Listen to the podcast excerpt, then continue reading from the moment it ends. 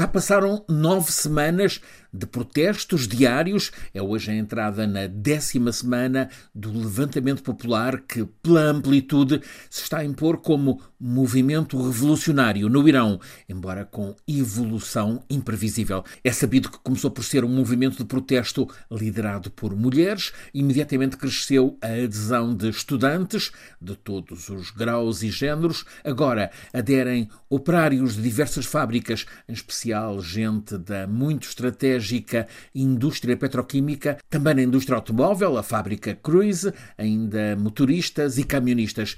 Não é ainda a greve geral pedida pela oposição iraniana no exterior, são movimentos autónomos de protesto em Teherão, em Shiraz, em Isfahan, impulsionados por sindicatos locais que se movem no limbo do regime que não permite sindicatos independentes com expressão nacional no Irão. Tudo foi desencadeado com o anúncio da morte de Masha Amini em 16 de setembro, quando ela estava sob custódia da polícia da moral da teocracia dos ayatollahs, tinha sido presa pelo crime de passear em Teherão com o véu mal posto. Ora, os protestos pela morte de Masha converteram-se imediatamente em manifestações pela liberdade contra a opressão do regime, com a novidade de palavras de ordem radicais, antes impensáveis no Irão, como, por exemplo, abaixo a ditadura dos ayatollahs, com contestação a ser propagada pela revolta, pela crise económica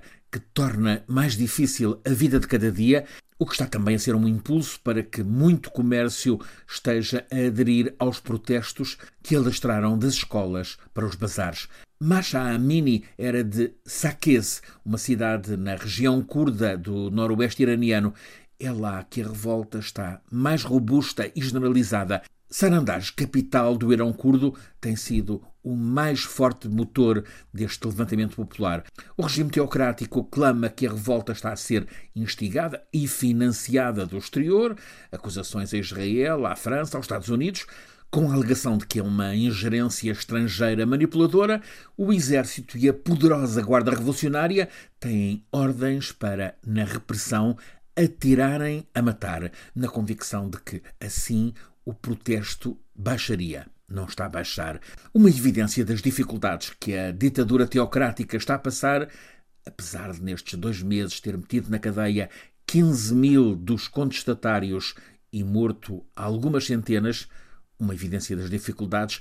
É esta história contada hoje pelo New York Times. Estão a infiltrar ambulâncias dentro das manifestações. Há agentes disfarçados que provocam desacatos Entram em ação então as ambulâncias, mas a intenção é usá-las para apanhar, prender quem está mais à cabeça da contestação. E essa utilização de ambulâncias para prender pessoas está a levantar o protesto de médicos e enfermeiros.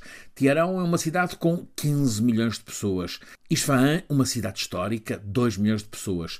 Numa e noutra destas cidades sucedem-se as manifestações, encabeçadas por mulheres, tiram o véu, queimam-no e a seguir, em desafio, cortam partes do cabelo. Amplia-se de modo nunca antes visto no Irão a distância entre o poder político-religioso e as pessoas, a população.